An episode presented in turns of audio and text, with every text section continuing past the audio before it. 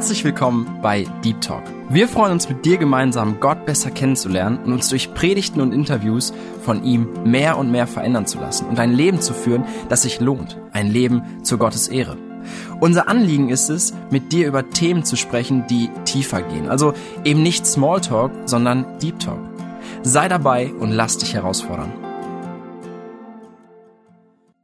Ja, willkommen bei Deep Talk. Heute haben wir Gäste hier im Studio von Radio Segenswelle die Gemeinsamkeiten haben mit James Hudson Taylor. Ja, und ich meine den Taylor, der britische Missionar, der 1853 nach China ging. Außerdem möchte ich gerne erfahren, wie die Missionsarbeit heute in Asien aussieht und was an der Arbeit so gefährlich sein kann. Mein Name ist David Kröcker und ich begrüße heute Edgar und Sandra Döhe von OMF. Stellt euch einmal kurz vor, ein paar Eckdaten zu eurer Person jeweils. Ja, ich bin Sandra, ich bin verheiratet mit Edgar. Wir haben einen 15-jährigen Sohn, bin gelernte Krankenschwester, bin aber jetzt Profibeterin. Mein Name ist Edgar und ich bin ausgebildet als Betriebswirt, habe auch 20 Jahre in normalen Firmen gearbeitet, sage ich mal, bevor ich auch zusammen mit Sandra bei OMF als Missionar angefangen bin und wir waren zwölf Jahre von unserer Zeit mit OMF in Singapur im Einsatz und sind jetzt seit 2020 wieder zurück in Deutschland, wo ich mich kümmere insbesondere um Finanzen und Verwaltung von OMF Deutschland. Okay. Wollt ihr vielleicht einmal kurz unseren Zuhörern einfach mal einen kurzen Rückblick geben, wie ihr damals Jesus gefunden habt? Einfach ein kurzes Zeugnis.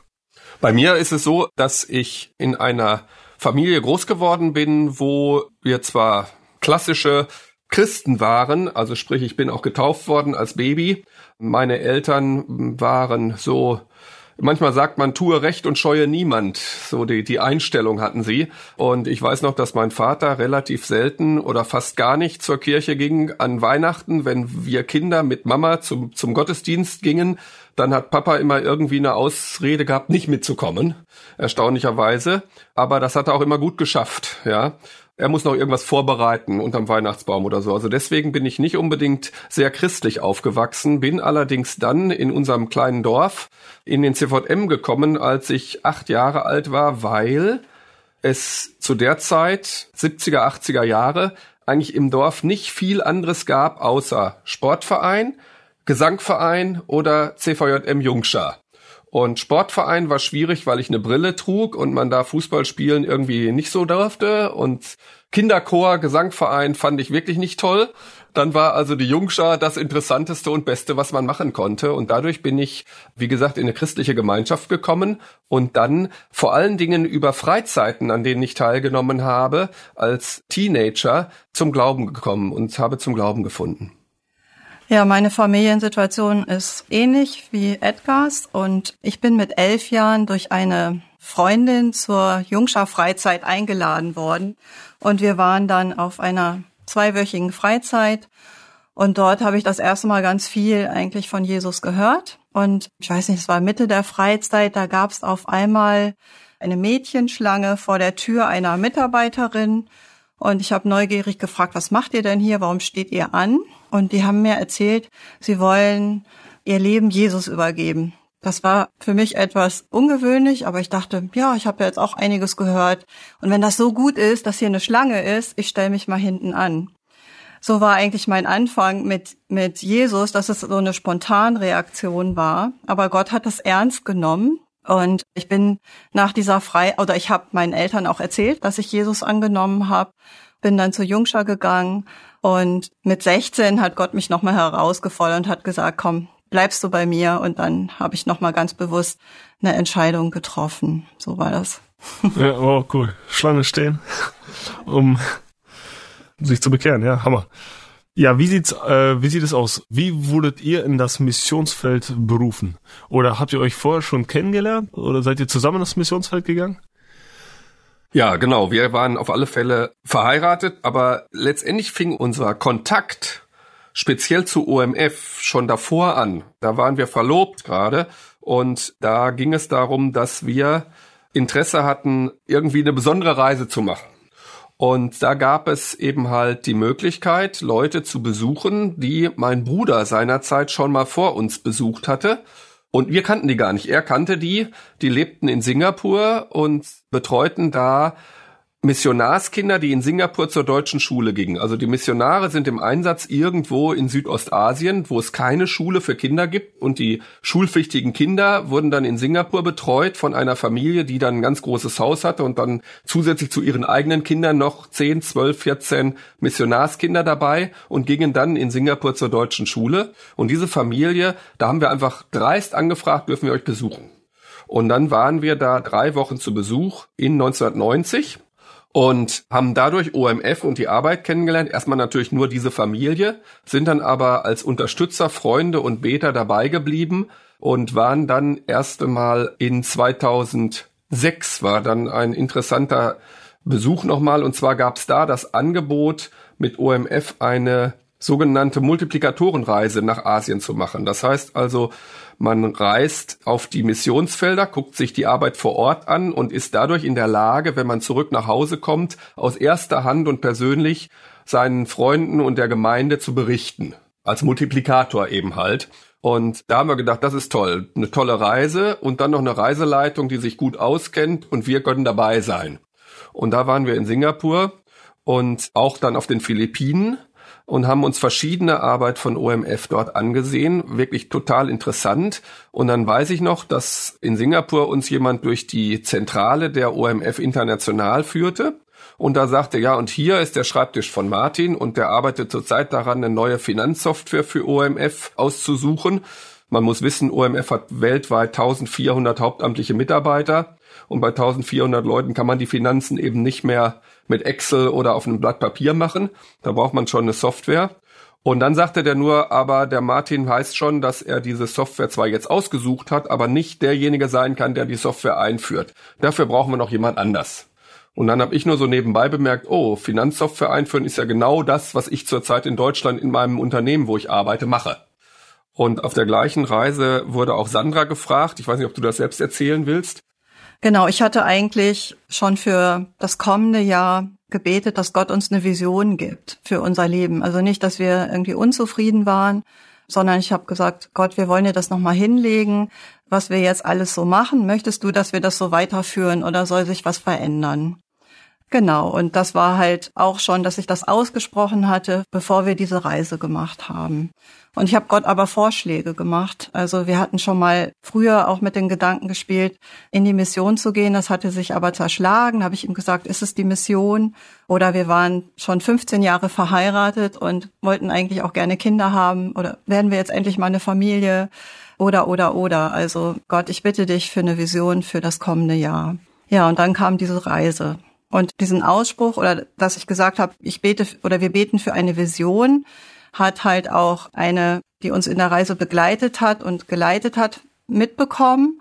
Und dann kam beides zusammen, diese Anfrage und mein Satz. Und genau, und dann bekamen wir nach dieser Reise einen Anruf, ob wir uns vorstellen können, für OMF nach Singapur zu gehen und in der Hauptzentrale mitzuarbeiten. Also das kann man sich vorstellen. Eins plus eins macht zwei. Also der eine sagt, ach, das mache ich doch in Deutschland zurzeit beruflich, was wir brauchen. Und der andere sagt, ich bete eigentlich schon immer für eine Vision, dass wir irgendwas ändern in unserem Leben. Und jemand brachte beides zusammen und das war dann eben halt so sechs oder acht Wochen später, dass ein Anruf kam und die Frage kam, könnt ihr euch vorstellen, zu uns nach Singapur zu kommen, um uns zu helfen? Das war eigentlich der Startpunkt. Also gar nicht so, dass wir jetzt gesagt haben, wir wollen in Missions gehen und suchen jetzt, welche Missionsgesellschaft könnte es denn sein, die zu uns passt, sondern genau andersrum, dass die Missionsgesellschaft zu uns kam und gesagt hat, wir brauchen jemand, ihr könnt es eventuell sein, überlegt euch das noch mal. Ja, ey, das haben wir, wie man sieht, immer, wenn, wenn Gott führt, ne? Mhm. Ein, ein Gebet und das, das kann so viel bewirken. Das kann kein Mensch planen. Wir haben ja die Globalisierung ja mittlerweile hinter uns. Und äh, keine Ahnung, Gott hat schon immer global gedacht. Gott sieht ja die ganze Erde und dann kann er einfach, der führt da Sachen, da hat keiner den Durchblick, ne? Ja, auf jeden Fall voll Hammer. Und ihr seid dann welches Jahr nach Singapur gegangen? Da gab es noch eine, eine kleine Wendung und zwar war das dann in 2006, wie gesagt, die Anfrage. Das ist natürlich schon eine Entscheidung, die man nicht so über Nacht fällt. Also die Frage war schon groß, was bedeutet das für uns? Ja, können wir das überhaupt fachlich? Ich meine, irgendwie eine Finanzsoftware in Deutschland in der Kommunalverwaltung, da war ich zu dem Zeitpunkt einzuführen, ist was anderes wie einem internationalen Missionsgesellschaft und dann auch noch in englischer Sprache zu agieren. Also die, die Dienstsprache innerhalb von OMF International ist halt Englisch. Und die zweite große Frage, die wir zu der Zeit auch hatten, war eben halt, wenn ich da eine Finanzsoftware einführe, ist ja toll, aber was macht Sandra dann? Hat die überhaupt eine Arbeit, die sinnvoll ist und die sie auch ausfüllen kann, wenn sie mit nach Singapur geht? Und das hat schon einige Zeit gedauert, bis wir soweit waren, dass wir gesagt haben, okay, das macht Sinn. Wir schreiben die Bewerbung. Die Bewerbung bei OMF ist auch relativ langwierig was man auch verstehen muss, deswegen, weil man kann ja nicht so einfach eine Probezeit von sechs Wochen oder drei Monaten machen und dann fährst du wieder nach Hause. Wenn man jemanden nach Asien holt, dann möchte man schon so gut wie möglich wissen, dass das auch langfristig funktioniert. Ja? Und dementsprechend hat das noch bis 2007 gedauert, bis wir wirklich dann offiziell auch als Missionare bei OMF angenommen waren. Und als wir dann zwei Wochen nach diesem offiziellen Termin, wo die Annahme waren, festgestellt haben, dass Sandra schwanger ist, hat sich nochmal einiges geändert. Genau, weil die Missionsgesellschaft halt die Regel hat, wenn man das erste Mal Eltern wird, das ist so ein Einschnitt ins Leben. Und ins Ausland gehen ist auch ein großer Einschnitt und das sollte nicht zusammenfallen. Und deswegen war die Regel, dass halt unser Sohn erst in Deutschland geboren wird und wir nach ein paar Monaten erst ausreisen dürfen. Also wir sind letztendlich dann im Juli 2008 ausgereist mit einem fünf Monate alten Säugling. Was geht bei euch dann im Kopf ab, ey? Also einmal, wie war das mit dem Englischen? Habt ihr die Sprache schon beherrscht. Und dann ist ja ein, ihr erwartet dann auf einmal ein Kind. Dann diese langwierige Prozedur. Was macht das mit einem? Wie verarbeitet man das Ganze und ja, was geht einem dann so durch den Kopf? Also wir waren schon erstmal überwältigt, dass Gott halt beide Sachen geantwortet hat. Die Vision war dann halt ins Ausland gehen und Familie. Das war schon Hammer. Also es ist schon ein bisschen gefährlich auch, was man betet, habe ich festgestellt. Aber Gott versorgt. Und also ich muss sagen, mein Englisch war schon die größte Sorge für mich, weil ich habe Englisch als Fremdsprache oder als Fach hatte ich immer Probleme in der Schule. Also es ist mir sehr schwer gefallen, weil ich dachte, ich kann es, also kann es nicht richtig aussprechen und es fällt mir schwer und bin immer so gerade so durchgekommen. Was für mich eine Hilfe war, dass ich, bevor wir ausgereist sind, da hatte ich leider nur zwei Wochen Zeit, aber die zwei Wochen habe ich genutzt und war in England auf einer Sprachschule. Und das war eine christliche Sprachschule und dort waren halt Schüler aus sämtlichen Ländern. Das heißt, wir konnten uns nur in Englisch, im gebrochenen Englisch, weil wir lernten ja alle unterhalten, aber das hat in mir etwas bewirkt, und zwar, dass ich die Angst davor verloren habe, zu sprechen. Das hatte ich nämlich vorher immer, die Hemmung, ah, ich kann es nicht aussprechen oder die Wörter stimmen nicht. Und dann, dann haltet man direkt lieber ganz den Mund. Ne? Genau, und das ist der Fehler, ja. weil dann lernt man die Sprache nicht. Und das war schon mal sehr gut für mich, weil ich war da nicht perfekt nach den zwei, lange nicht perfekt nach diesen zwei Wochen Sprachschule, aber es hat mir halt geholfen, als wir dann in Singapur angekommen sind, einfach weiterzumachen, weiter zu üben. Und ich bin dort dann auch in eine, äh, ich habe eine Gemeinde kennengelernt, die Englischunterricht für Frauen mit Kinderbetreuung angeboten haben. Und dort bin ich einfach, dadurch, dass ich ja einen Säugling hatte, konnte ich jetzt erstmal nicht in die Arbeit einsteigen bei OMF und habe gesagt, ich habe viel freie Zeit, also werde ich mein Englisch aufbessern und bin in diese Gemeinde gegangen und das war so ein Outreach, sagt man dazu, oder ein Programm in der Gemeinde, um Menschen, um Frauen zu erreichen und sie mit Jesus bekannt zu machen und unter anderem Englisch beizubringen. Und dort war ich die einzige westliche Schülerin unter 300 Asiatinnen, die alle Englisch lernen wollten. Und diese Frauen kamen halt aus den umliegenden asiatischen Ländern wie Taiwan, China, Mongolei, Korea, Japan. Und erst dachte ich, wie kann Gott mich denn gebrauchen, wenn ich Englisch noch nicht mal richtig kann? Aber er hat das einfach ausgenutzt oder benutzt, meine Schwäche, dass ich Kontakt zu Frauen bekommen habe, die Jesus gar nicht kennen, also und ich Freundschaften aufbauen konnte. Und zum Teil bin ich mit diesen Frauen immer noch befreundet und im wöchentlichen WhatsApp-Kontakt. Genau, das ist das Geschenk. Also, das finde ich auch total toll. Also, dass man da wirklich sehen kann, dass Gott eben halt selbst unsere Schwäche nutzen kann, um, um seine Arbeit zu tun. Die andere Sache nur mal so als, als Nebeninformation. Ich finde es auch total spannend, dass diese Gemeinde in Singapur diese Arbeit so kreativ sich überlegt hat und ausgedacht hat. Das ist jetzt mal ein Beispiel dafür, wie man in der individuellen Situation vor Ort, das kann man sicherlich nicht irgendwo anders hin kopieren, aber eben halt mit Kreativität Möglichkeiten nutzen kann, um Menschen mit dem Wort Gottes zu erreichen. Also das ist das Problem in Singapur oder der Hintergrund, den man verstehen muss, ist, dass es eben normalerweise so ist, dass für Leute, die Daueraufenthaltsgenehmigung, also ein Visum für Singapur bekommen wollen, um dort zu arbeiten, das wird nicht von dem Mitarbeiter beantragt, sondern von der Firma, für der er arbeitet. Das heißt also, mein Arbeitgeber beantragt für mich ein Visum, dass ich dauerhaft in Singapur leben darf, weil ich für diese Firma arbeite.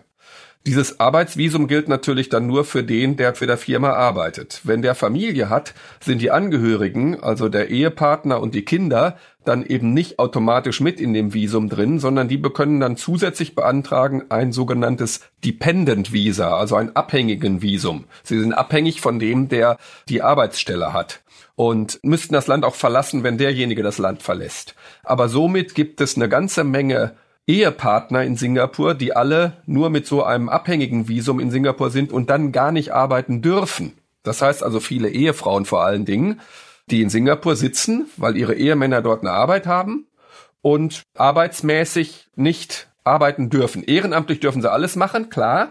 Und da hat diese Kirchengemeinde eben, als sich das überlegt, wir haben eine ganze Menge amerikanischen englischstämmige Ehefrauen, die gut Englisch sprechen können und die ehrenamtlich auch mitarbeiten wollen. Und es gibt eine ganze Menge asiatische Ehefrauen, die jetzt in Singapur mit ihren Männern leben und kein Englisch sprechen. Die wollen gerne Englisch lernen. Und dann bieten wir das also an, dass die Englisch sprechen können und lernen können. Wir bieten sogar eine Kinderbetreuung an, das Ganze kostenlos. Das ist total attraktiv für jeden. Und das Coole, was dann noch dazu kam, war, sie haben dann das in fünf Levels auch aufgeteilt, also dass man Anfänger bis Fortgeschrittene doch mal ein bisschen unterschieden hat. Bei 300 Teilnehmern kann man sich das auch vorstellen.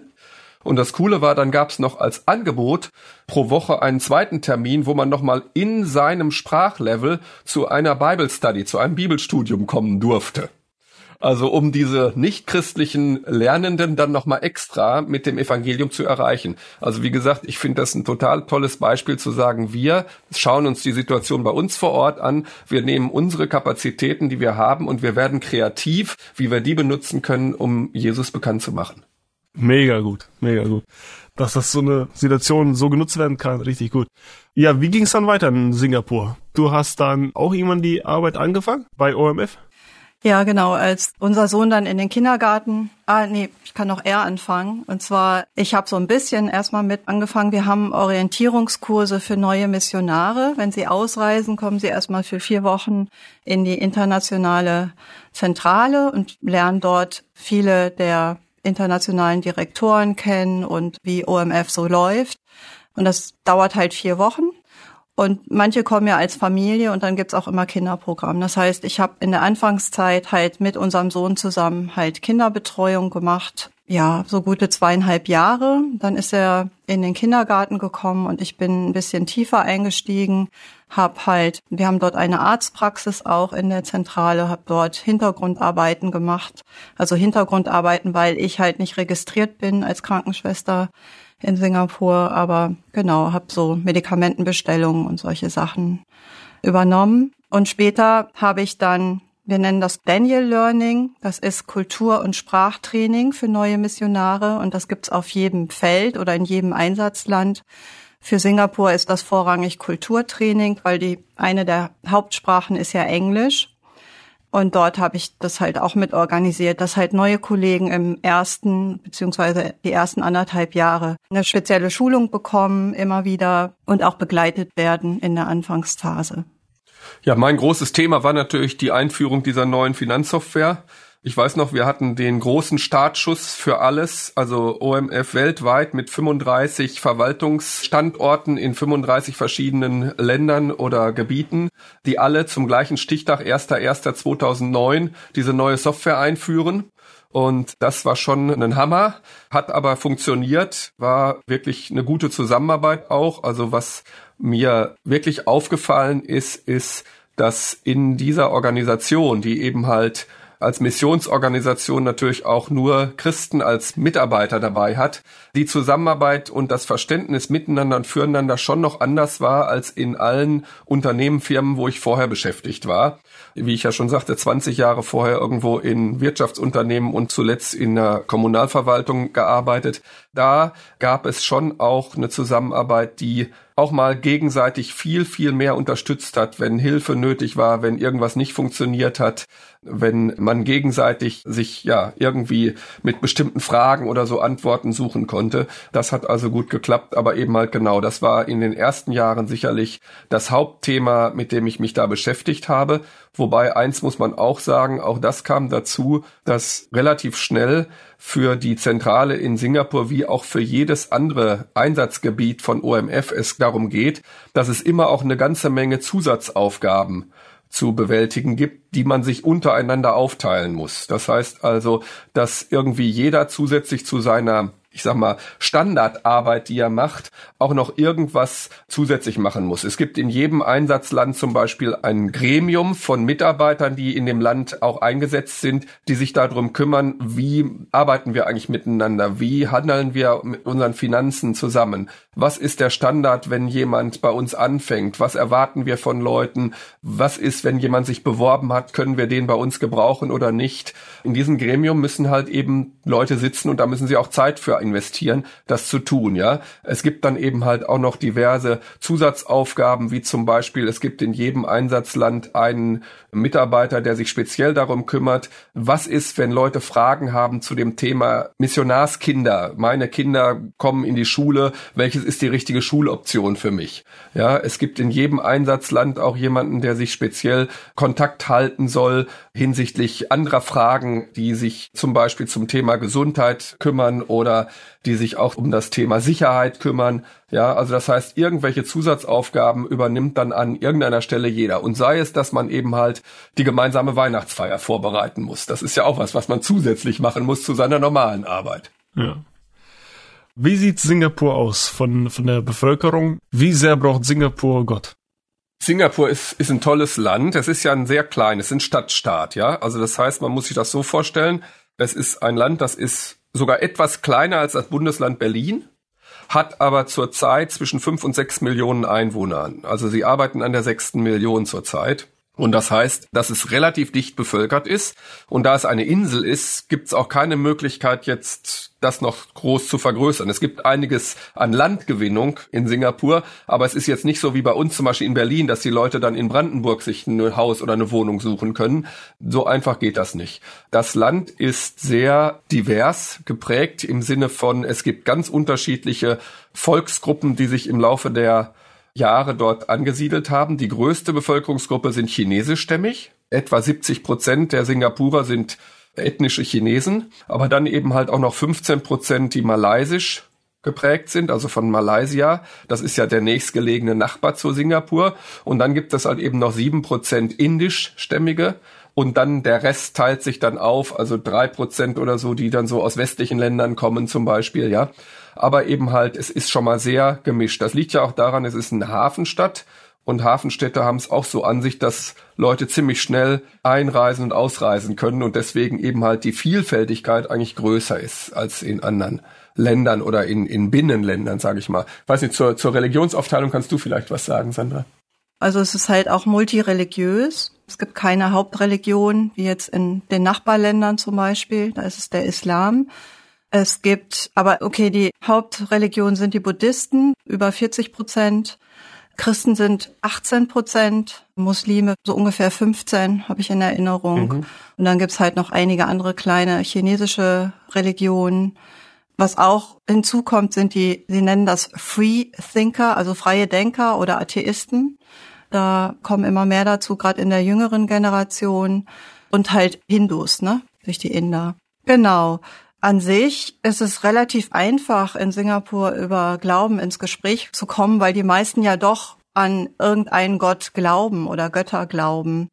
Was ich faszinierend fand, also Mission oder Missionieren ist ja verboten in diesem Stadtstaat, weil es halt so multireligiös ist und sie halt keine Unruhen möchten. Deswegen gibt es Gesetze, die das regeln, also missionieren, Traktate verteilen oder in der in der Stadt irgendwie einen Einsatz machen mit Singen oder etc. Das geht nicht.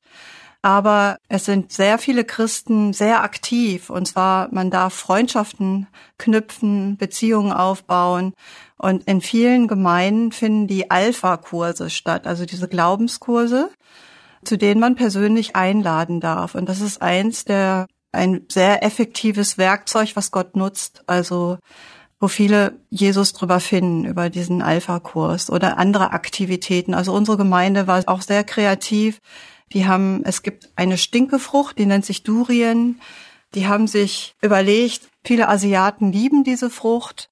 Sie machen ein Durien-Festival und haben halt, da gibt's auch verschiedene Sorten, wie bei den Äpfeln oder anderen Obstsorten und haben da halt diese Frucht, diese verschiedenen Sorten eingekauft, haben dann einen Experten dabei gehabt und haben über diese Durien-Testing haben sie halt Leute eingeladen, um Beziehungen aufzubauen und später zu Gottesdiensten oder sonstigen Veranstaltungen einzuladen. Also da sind sie sehr kreativ und ich fand das unheimlich erleichternd und erfrischend eigentlich über Beziehungen zu evangelisieren. Mhm.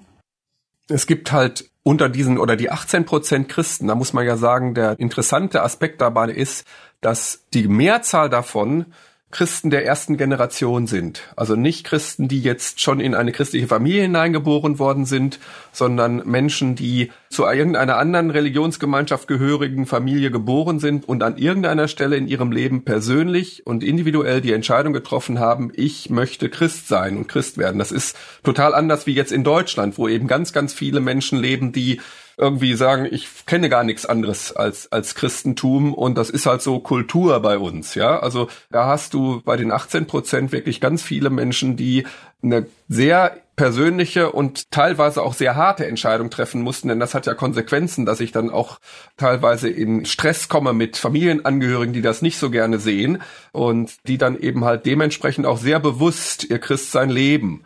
Also in dem Sinne würde ich mal sagen, aktive und bewusst ihr Christsein lebende Christen gibt es in Singapur mindestens genauso viele wie in Deutschland, geschätzt jetzt, ohne dass ich das genau sagen kann, ja. Ähm, diese, diese nominellen Christen, die wir in Deutschland ganz viel kennen, wo man dann sagen würde, wie ernst meinst du es denn? Ach ja, gehört halt so dazu die sind, glaube ich, in Singapur sehr selten. Also die hatten wir dann in so einem Land wie Singapur eher in der buddhistischen Bevölkerungsgruppe, ja. Dass es da Leute sagen, die sind, ja, ich bin so in eine buddhistische Familie geboren worden und meine Eltern gehen halt zum Friedhof und machen da irgendwas für die Ahnen oder so, buddhistische Rituale, da mache ich halt so mit, aber ich glaube da gar nicht dran. Also das hat man eher in dem Bereich, aber nicht bei den Christen. Und dementsprechend denke ich mir, ist Singapur aus der christlichen Situation heraus schon weitgehend missioniertes Land, wo es sehr aktive Christen gibt, die auch dann ihre Mitbürger erreichen wollen. Also wir als OMF sind auch offiziell eben nicht in Singapur als Missionsland im Einsatz. Singapur ist eines unserer Heimatländer. Es werden von Singapur Missionare ausgesendet. Ja. Das ist sehr schön zu hören, ne? die erste Generation. Ja. Weil wenn du da reingeboren wirst, dann, man kann es in Deutschland sehr gut feststellen, viele Leute leben es einfach nur als Lifestyle aus, ne? Wenn das erstmal geweckt ist in dir, weiß ich nicht. Also, ja, wie du gesagt hast, einfach eine krassere Entscheidung. Es hat Konsequenzen, die weitreichender sind. Das, ja. denke ich mir, ist der Punkt, ja. ja. Dass du eben wirklich sagen musst, also es gibt auch total interessante Fragen in dem Zusammenhang, ne? Also, wie gesagt, zum Beispiel eben halt, wie sieht das aus mit irgendwelchen Ritualen, die meine Eltern oder, oder Verwandten machen bei Beerdigungen oder eben regelmäßig bei irgendwelchen Festtagen? Kann ich daran teilnehmen oder darf ich da nicht dran teilnehmen? Ja, ist das jetzt einfach, dass ich sage, Mensch, zur Ehre von meiner verstorbenen Großmutter gehe ich mit auf die Beerdigung? Oder aber eben sage ich, nee, das ist ja quasi ein buddhistischer Gottesdienst, da mache ich nicht mit. Ja, das sind schon herausfordernde Fragen, die ich mir selbst dann auch für mich selbst beantworten, wo ich auch sagen kann, ich als Außenstehender kann da relativ schlecht hingehen und sagen, das muss man immer so machen, sondern das ist eine sehr individuelle Entscheidung. Ich meine, das Interessanteste fand ich ja, Sandra ist ja mal gefragt worden nach dem Gottesdienst von einem Singapurer, ob sie ihm mal Frage beantworten könnte, wie das denn eigentlich ist mit dem Essen von Opferfleisch, also von, von Götteropferfleisch in Singapur, ja, weil er würde dazu aufgefordert. Und das ist ja eine Frage, also Götzenopferfleisch gibt's ja in Deutschland gar nicht. Aber vielleicht erzählst du. genau, und zwar, es dreht sich da im Animismus, das ist dieser Geister- oder die Ahnenverehrung. Und da gibt's zu bestimmten Zeiten werden den Ahnen Opfergaben gebracht. Und das sind Lebensmittel. Und das können gekochte Gerichte sein, das können aber auch Obst sein, Tee, Süßigkeiten, alles Mögliche. Und zu bestimmten Feiertagen ist es dann wirklich so, dass die, die Gaben werden erst den Ahnen dargereicht und danach werden die gegessen als Familie oder als Kollegen. Also es passiert auch in Firmen, dass dort Opfergaben hingestellt werden. Und für die Christen dort ist es wirklich eine Frage, also wir haben das ja auch in der Bibel, wo Paulus das beantwortet, darf man Opfergaben essen als Christ? Und das ist da wirklich aktuell. Für uns ist das ganz fremd. Ganz, ganz weit weg, ne? Ganz, ja, ganz also weit 2000 weg. Jahre her. Ja, wir, wir lesen das zwar, aber eigentlich berührt uns das gar nicht. Aber da ist es aktuell. Und ich musste dann halt auch zu dem Christ sagen, du, ich, das ist herausfordernd. Ich kann dir nur sagen, was halt in der Bibel steht, aber ich selbst bin nie davon betroffen gewesen. Und letztendlich darf man diese Opfergaben ja essen. Uns passiert ja nichts als Christen. Aber es kommt immer darauf an, wer ist denn noch dabei? Sind da vielleicht junge Geschwister im Glauben, die dadurch verunsichert werden? Ja, da brauchen wir die Weisheit durch den Heiligen Geist einfach, wie wir genau in dieser Situation reagieren. Aber Angst davor müssen wir nicht haben. Oder es liegen auch oft Opfergaben auf den Bürgersteigen, zum Beispiel bei dem da gibt's ein Fest, das nennt sich Hungrige Geisterfest. Das dauert vier Wochen und dann liegen immer wieder Opfergaben auch auf dem Gehwegen. Und äh, es heißt halt, man darf sie nicht berühren oder da dran treten. Dann wäre das halt, würde was passieren oder so. Aber dass wir als Christen auch keine Angst haben müssen, wenn wir Dinge berühren, ja. ja, oder schwimmen zu gehen in dieser Zeit oder wie auch immer, genau. Ja, ich könnte mir sogar vorstellen, dass einige unserer Zuhörer damit tatsächlich schon in Kontakt geraten sind. Ne, mhm. Wir haben eben gesagt, das ist so weit weg. Ich weiß nicht, also viele sind, heutzutage sind ja viele am Reisen. Ich durfte auch schon viel reisen. Mhm. In Indonesien bin ich damit in Berührung gekommen, in Malaysia auch schon. Mhm. Und ich denke, also viele sind schon unterwegs gewesen und man kommt damit in Berührung. Deswegen sind diese Tipps mal gar nicht so schlecht. Ne? Also ich muss sagen, als ich das erste Mal diese hungrige Geisterfest mitbekommen habe in der Nachbarschaft, in der wir gewohnt haben, hat mich das total berührt, weil es heißt halt, dass in dieser Zeit sich die Tore der Hölle öffnen für vier Wochen und die Geister, die nicht versorgt worden sind von ihren Angehörigen durch Opfergaben, die sind unruhig, die wollen entschädigt werden und die treiben sich dann durch die Nachbarschaft über die Erde und versuchen sich halt die Sachen zu holen, die sie vermisst haben. Und das ist halt, da steckt viel Angst hinter und deswegen werden so viele Opfergaben einfach aufgestellt in dieser Zeit. Und es wird auch sehr viel verbrannt an Papier, Geld und anderen Sachen, um diese Geister gnädig zu stimmen. Und das hat mich unheimlich berührt, halt zu sehen, dass ganze Familien um so Brenntonnen herumstehen und Sachen reinschmeißen und verbrennen oder halt immer wieder diese Opfergaben hinstellen. Es, es, wird auch Kindern verboten, nach Einbruch der Dunkelheit noch rauszugehen oder so etwas, weil es ist ja die bösen Geister können ja rumlaufen und, mhm. und dich catchen. Ja, ja, ja, also es ist, ist wirklich, also es ist eine große Angst, die da auch herauskommt. Mhm. Oder schwimmen gehen geht auch nicht in der Zeit. Also zumindest die Angst davor haben, weil die, die ertrunken sind, die Geister könnten einen unter Wasser ziehen. Also selbst im Schwimmbad gibt es dann so einen Opfertisch, wo Gaben draufstehen, um diese Geister gnädig zu stimmen. Also mhm. überall in der Stadt begegnen einem dann diese Opfergaben. Mhm. Ja, wenn man sich das so vorstellt, dass da jemand einfach was zum Essen macht und so weiter, das Bild könnte friedlich aussehen, ne, wie die das so machen, ne? Aber wenn man die Motivation oder die Beweggründe dahinter versteht, ja, dann, wie du gesagt hast, es bewegt einen, ne? Dass sie das aus Angst machen und gar nicht den Frieden haben, dass sie eigentlich ja in Unfrieden sind und immer in Angst leben müssen und wir halt nicht. Ne? Wir haben halt die Freiheit und umso besser, dass dann Leute in der Welt hinausgehen und sagen, ey, hab keine Angst. Also das ist auch immer so ein Punkt, den hört man ja gerne von Kritikern der Mission, die eben sagen, ja, Mission zerstört ja auch Kultur. Und das ist ja auch Kultur, dass so etwas passiert. In gewissem Rahmen muss ich ja sagen, stimmt, Mission zerstört Kultur aber eben halt, man muss fragen, was für eine Kultur ist das denn, um die es da geht? Und wenn es eben nur eine Kultur der Angst und der Furcht ist, die einem das Leben schwer macht, dann ist es doch eben halt eine Befreiung, da rauszukommen. Ja, also das ist sicherlich nicht in jedem Fall der Fall, dass man sagen kann, alles was Kultur ist, ist schlecht, aber in gewissem Rahmen kann man schon sagen, wenn es darum geht, dann ja. Ja, absolut. Über diesen Punkt habe ich auch schon mit Hansi Riesen geredet in einem Interview. Genau, dieser Punkt ist gerade jetzt aktuell, ne? wo Mission, was ist das? Das ist, ist das überhaupt richtig in der heutigen Zeit, so offensiv daran zu gehen und Leuten von Gott zu erzählen? Muss man nicht einfach leben und leben lassen? Nee, ey, da sind Leute, die haben Angst, die, die haben von Geister Angst. Das ist, da muss man ran, ne? Ja, deswegen würde ich gerne auch noch ein paar Fakten mit euch abchecken über OMF für die Mission, für die ihr gearbeitet habt. Wer genau ist das? Wie ist das entstanden? Anfangs haben wir Hudson Taylor erwähnt.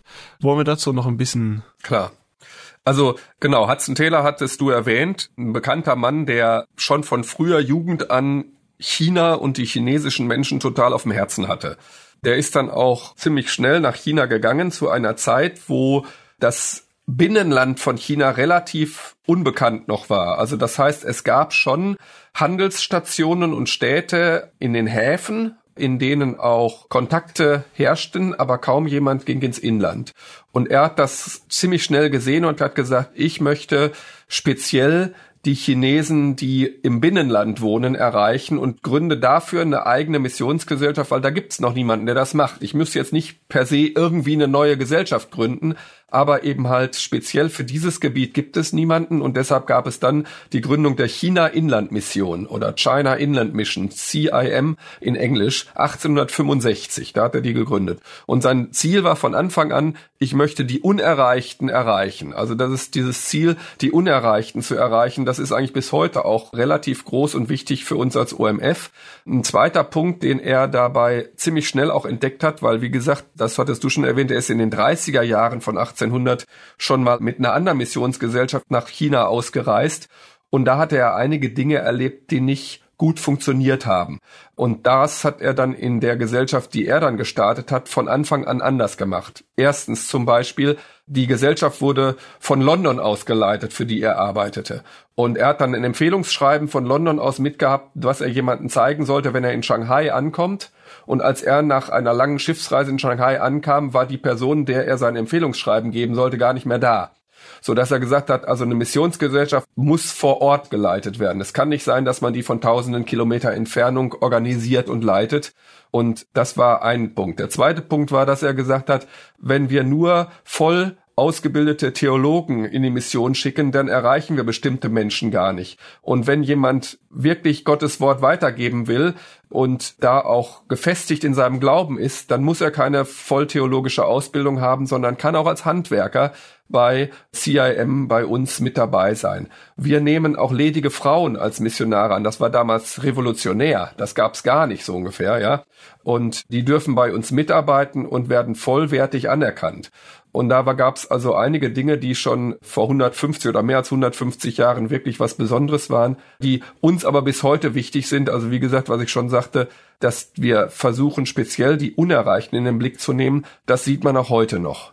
Ein Punkt ist auch, dass er einen großen Wert darauf gelegt hat, chinesische Kleidung zu tragen, also auch all seine Mitarbeiter, weil er gemerkt hat, so hat er einen besseren Zugang zu den Chinesen und das alle Missionare die Kultur und auch die Sprache lernen, dass dafür wirklich Zeit ist und das übernehmen, was gut ist. Also nicht natürlich alles, was sündig ist oder negativ, sondern das, was einfach gut ist, um einfach leichter in Kontakt zu kommen mit den Einheimischen. Und das machen wir auch heute noch, was ich eben als Daniel Learning bezeichnet habe. Das ist eigentlich dieses Sprach- und Kulturtraining, was alle Missionare machen. Das ist unterschiedlich lang, je nach Einsatzland. Aber genau, da läuft jeder durch. Mhm. Also das ist bis heute wichtig, dass man sagt, die ersten zwei Jahre meines Einsatzes, da bin ich noch nicht so richtig im Missionseinsatz, sondern es ist eine Vorbereitungszeit. Das erste Jahr ist ganz häufig Vollzeit Sprachstudium zusätzlich eben halt noch Kultur lernen. Im zweiten Jahr kann man dann mal anfangen, mal so reinzuschnuppern und erste Erfahrungen zu sammeln, aber immer noch weiter Sprache lernen. Und das ist in fast allen Ländern, wo wir im Einsatz sind, erstmal Voraussetzung, weil es geht eben nicht, dass ich einem Thailänder in Englisch versuche, das Evangelium zu sagen. Da muss ich schon die Herzenssprache, so nennen wir das, sprechen. Und die Herzenssprache ist eben Thai oder vielleicht sogar eine Minderheitensprache. Es gibt ja auch ganz viele ethnische Minderheiten in Asien, die eben dann gar nicht die Hauptlandessprache sprechen, wo ich dann auch mich nochmal zusätzlich bemühen muss, diese Sprache der jeweiligen Volksgruppe zu lernen. Ja, das ist nicht so in zwei Wochen gemacht, ne? Jetzt äh, gerade mal hinfliegen.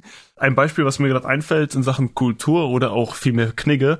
In Malaysia sitzt man zum Beispiel die Beine auch nicht überschlagen. Ich meine jetzt so den einen auf den anderen, ne? Und das macht man nicht. Man zeigt dem anderen nicht die Fußsohle. Das sind Sachen, wenn man die nicht weiß, dann kann man viel Ärger auf sich bringen, ne? Das sind komplett wichtige Sachen. Dazu lernen und das bringt's, oder das, das fordert Zeit auch, ne? Also was Hudson Taylor auch wichtig war, dass er um alles Gott gebeten hat. Also ich denke, das war auch außergewöhnlich, dass er halt keine Spendenaufrufe gestartet hat, als er seine Missionsgesellschaft begonnen hat, sondern er hat immer gesagt, wir beten um alles, um die Versorgung und Gott wird versorgen.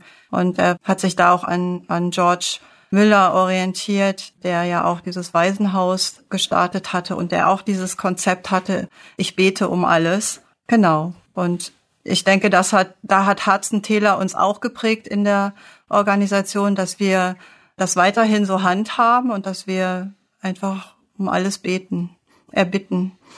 Mhm. Ja, ihr seid ja jetzt wieder in Deutschland. Wie waren die nächsten Jahre oder wie sind die weiteren Jahre für euch da in Singapur gelaufen? Wie lange wart ihr da? Und ähm, was war so der Höhepunkt oder ein, ein besonderes Erlebnis, was ihr da erleben durftet? Also was auch wichtig ist, ist, wir waren insgesamt zwölf Jahre in Singapur, allerdings nicht durchgängig, sondern wir haben nach vier Jahren, zweimal vier Jahre, jeweils ein Jahr Heimataufenthalt in Deutschland gemacht. Das ist auch grundsätzlich für alle notwendig und wichtig, weil man eben den Kontakt zu seinen Freunden, Unterstützern, Beta-Kreis, aber auch Familie natürlich halten soll, auch zur Heimat. Also wir wandern ja nicht aus als Missionare, sondern wir gehen eben halt in das Land, um dort was zu erreichen, aber werden ausgesandt von einer Heimatgemeinde, die uns auch verbunden ist und mit der wir auch verbunden sein wollen und dementsprechend diese Heimataufenthalte sind wichtig. Wie lange die sind und wie oft die sind, das kann man individuell abmachen. Das hängt ja von der Familiensituation ab. Das hängt auch von der Arbeit ab, die ich vor Ort mache, ob ich da überhaupt so einfach rauskommen kann. Bei uns war es relativ einfach zu entscheiden, zu sagen, wenn wir als ganze Familie für ein halbes Jahr nur nach Deutschland kommen, ist der Aufwand fast der gleiche wie für ein ganzes Jahr. Wir können nicht im Gästezimmer wohnen, wir müssen eine Wohnung einrichten und dementsprechend lieber vier Jahre und ein Jahr, anstatt alle zwei Jahre ein halbes Jahr nach Deutschland zu kommen. Und das war das erste Mal, wo wir da in den Heimataufenthalt kamen, schon eine große Frage nach dem Motto, was machen wir denn jetzt eigentlich, ja? Also weil die Leute, die jetzt Gemeinden gründen und und vor Ort irgendwo im Einsatz sind, neue Christen zu erreichen, die haben viel zu erzählen über das. Aber wenn ich dann erzähle, ich mache die Finanzen in Singapur, ich sitze da im Büro den ganzen Tag und kümmere mich um eine Software, dann kann man das zwar mal erzählen, aber dann ist man da ja auch nach zwei Wochen fertig. Also was mache ich denn ein ganzes Jahr lang in einem Heimataufenthalt? Also da war ich erst etwas ja reserviert dazu, können wir diese Zeit überhaupt vernünftig füllen? Und das Interessante ist dann im Nachhinein gesehen, war das auch schon eine total tolle und wertvolle Zeit, dass man eben nicht nur einerseits wirklich nach vier Jahren mal wieder erlebt hat, wie läuft das überhaupt zu Hause und auch nicht nur mal auf Besuch war, sondern ein ganzes Jahr miterlebt hat, wie läuft es zu Hause, sondern dass man durchaus auch dann schon erlebt und gemerkt hat, wie man mit den Erfahrungen, die man auf dem Missionsfeld gesammelt hat, eben halt auch die Heimatgemeinde oder die Christen in der Heimat unterstützen und bereichern kann. Ja, also ich, das ist ja auch wichtig, dass man be bedenkt und beachtet, wenn eine Gemeinde einen Missionar ausschickt, dann kann das ja so verstanden werden, wir geben jetzt etwas ab von uns. Wir schicken einen unserer guten Leute weg und dann ist er nicht mehr bei uns und wir geben noch Geld, damit er seine Arbeit machen kann und das kostet uns so viel. Aber was bringt es denn? Und ich glaube, es ist auch immer wichtig zu sehen, dass da auch was zurückkommt, dass man eben auch erleben kann und miterleben kann, was Gott tut und dass eben dann so eine Zeit von einem Heimataufenthalt dazu natürlich auch genau da ist, zu sagen, ich komme zurück, ich berichte, ich erzähle in Hauskreisen, in, in der Gemeinde. Ich habe auch, wir haben auch dann Gottesdienste in anderen Gemeinden besucht. Also da ist schon die Zeit auch gut gefüllt gewesen mit verschiedenen Aktivitäten, um eben halt, ja, weiterzugeben, was Gott Großes getan hat. Genau, wir sind ja jetzt immer noch für OMF tätig, für die deutsche Seite. Und meine Aufgabe, ich habe ja gesagt, ich bin Gebetsprofi, aber eigentlich ist mein Titel Gebetskoordinatorin. Und mein Highlight ist, dass ich bin zwar als Missionarin in dem Sinne ausgereist, aber ich habe ganz viel gelernt im Einsatzland. Und das war im Bereich Gebet. Ich hatte ja so Probleme mit der Sprache und habe dann irgendwann Gott gebeten, und gesagt, lehre mich in Englisch zu beten. Das war eine große Herausforderung für mich. Und er hat dieses Gebet dann aber auch genutzt, um mich im deutschen, deutschsprachigen Gebet wachsen zu lassen, also ganz allgemein. Und wir waren dort in einer einheimischen Gemeinde, wo es auch ein Team gab oder noch gibt, was sich ganz viel mit Gebet auseinandersetzt und Gebetsschulungen durchführt und Trainings und so weiter. Und da durfte ich ganz viel lernen. Und das ist für mich, denke ich, so ein Highlight. Und das ist schon die Vorbereitung war für die Aufgabe, die ich jetzt in Deutschland halt übernommen habe. Mhm. Ja, wir haben ja viele junge Zuhörer und wir können ja einmal ganz kurz drüber sprechen. Wenn jemand interessiert ist und gerade in diesem Bereich Südostasien, was kann er tun? Wir haben über das Gebet gesprochen, wir haben, ihr seid gegangen. Was sind da die Möglichkeiten im Rahmen von OMF? Was kann man tun? Man kann zum Beispiel einen Kurzzeiteinsatz machen. Da kann man sich bei uns melden. Wir nennen das Surf Asia. Und so ein Kurzzeiteinsatz kann von, ich sag mal, von wenigen Wochen bis zu einem Jahr dauern oder auch dann sogar manchmal länger. Aber genau, und es gibt ganz verschiedene Möglichkeiten. Also man kann sehr gut auf unsere Webseite gucken. Da gibt's auch Möglichkeiten unter einem Punkt, was wird so gesucht oder was gibt es da drauf zu klicken oder halt sich direkt bei uns eher in, in Deutschland zu melden und zu sagen, ich bin interessiert, könnten wir ein Gespräch haben. Genau, das wäre so eine Sache. Man kann auch zum Beispiel mal OMF-Missionare einladen in den Jugendkreis oder in die Gemeinde und die erzählen was. Ja, wir haben ja dadurch, dass wir in Singapur stationiert waren, haben wir immer erlebt, wenn dieses Sandra erwähnte, dass im Rahmen der Kinderbetreuung, dass es da diese Einführungskurse für neue Mitarbeiter gibt. Die fanden oder finden bis heute drei bis viermal im Jahr statt. Also das heißt, drei bis viermal im Jahr sind da 20, 30, 40 neue Missionare, die dann vier Wochen Singapur und dann verteilen sie sich auf die asiatischen Länder. Und die in den vier Wochen müssen drei um jeweils immer persönlich auch von sich erzählen in der Morgenandacht oder in der Morgengebetszeit.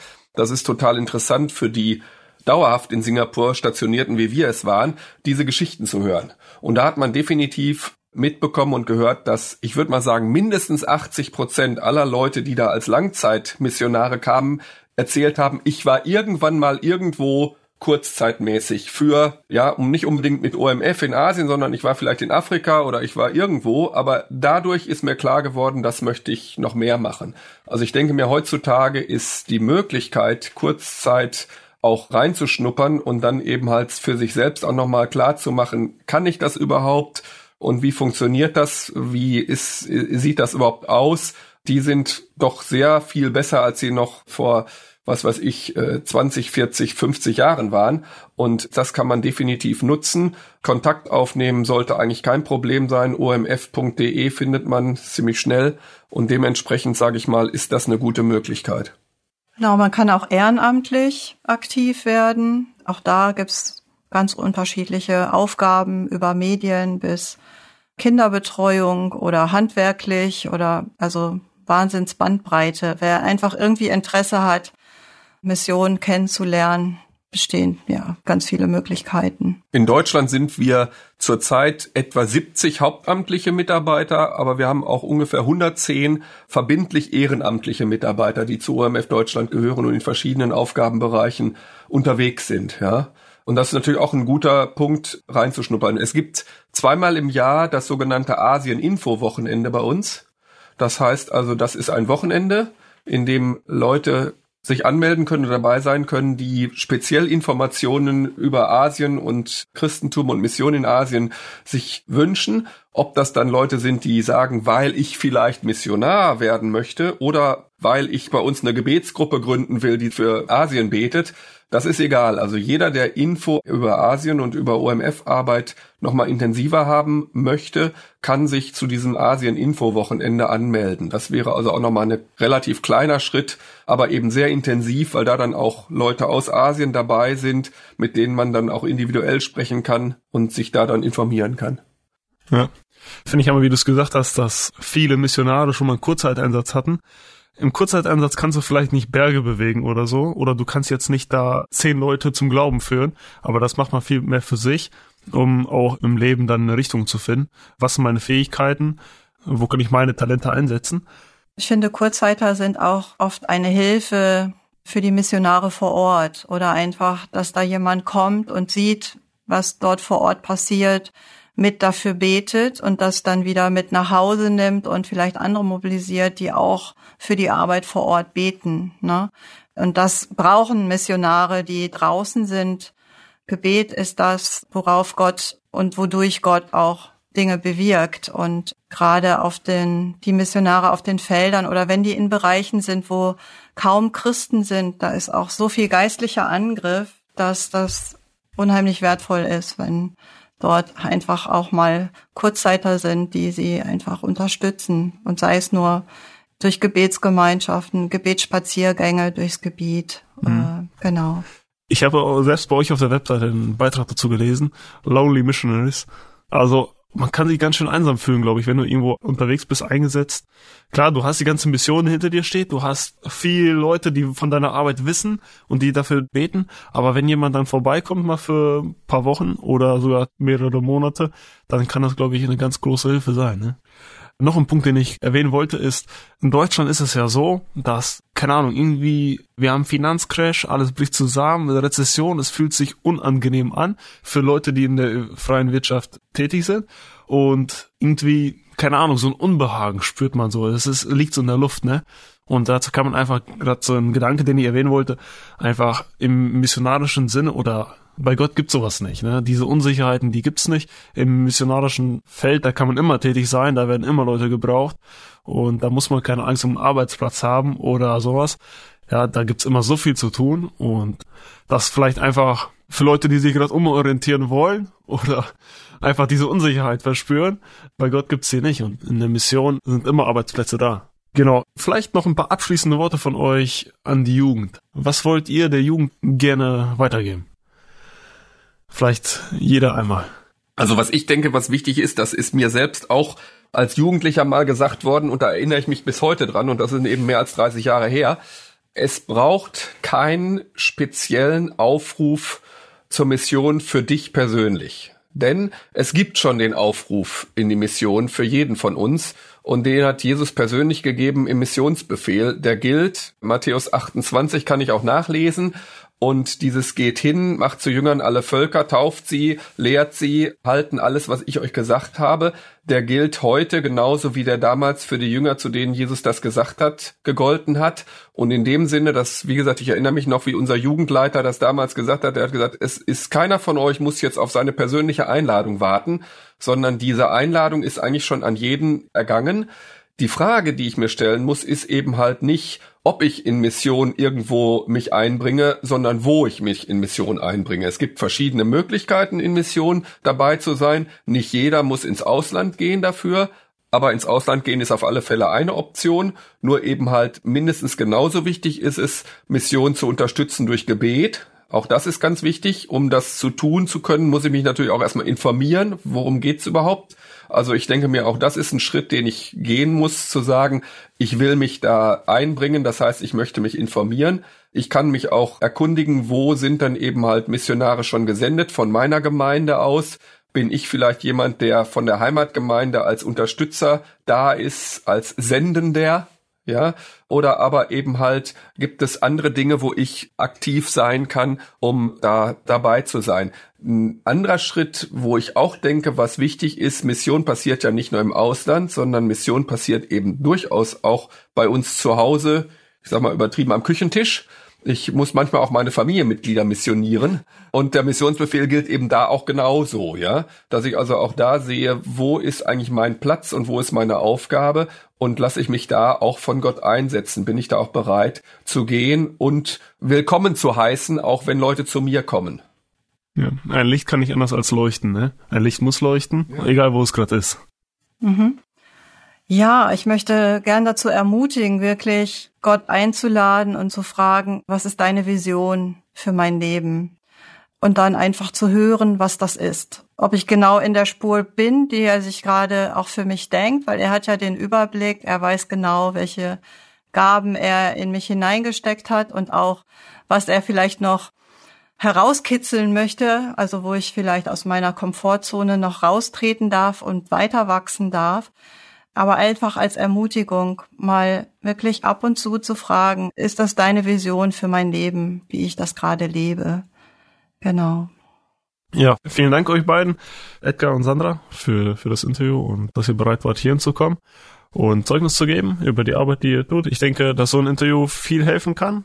Vielleicht nicht die gesamte Menge, vielleicht sind es Einzelne, aber vielleicht sind es gerade die, die Gott auch, ja, in den, diesen Raum ruft, in den asiatischen Raum Genau.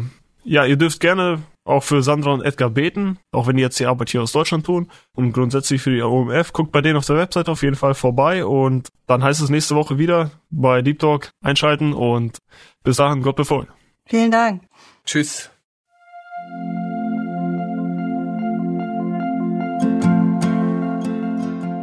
Schön, dass du heute dabei warst. Wenn es für dich ein Segen war und du etwas mitnehmen konntest, dann teile Deep Talk gerne mit deinen Freunden und fühle dich frei, auch uns ein Feedback zu schreiben. Wir würden uns da sehr darüber freuen. Wenn du heute zum ersten Mal dabei warst oder eine Sendung verpasst hast, kannst du alle vorherigen Sendungen auf Spotify oder auf Soundcloud finden. Mehr Infos über Deep Talk oder Segenswelle allgemein findest du auf www.segenswelle.de oder auf unserem Instagram-Feed, auch unter Segenswelle zu finden. Falls du Fragen und Anregungen, zum Beispiel Themenvorschläge hast, schreib uns gerne. Wir wünschen dir noch eine gesegnete Woche mit den Worten aus Kolosser 3, Vers 17. Und was immer ihr tut, in Wort oder Werk, das tut alles im Namen des Herrn Jesus und dankt Gott dem Vater durch ihn.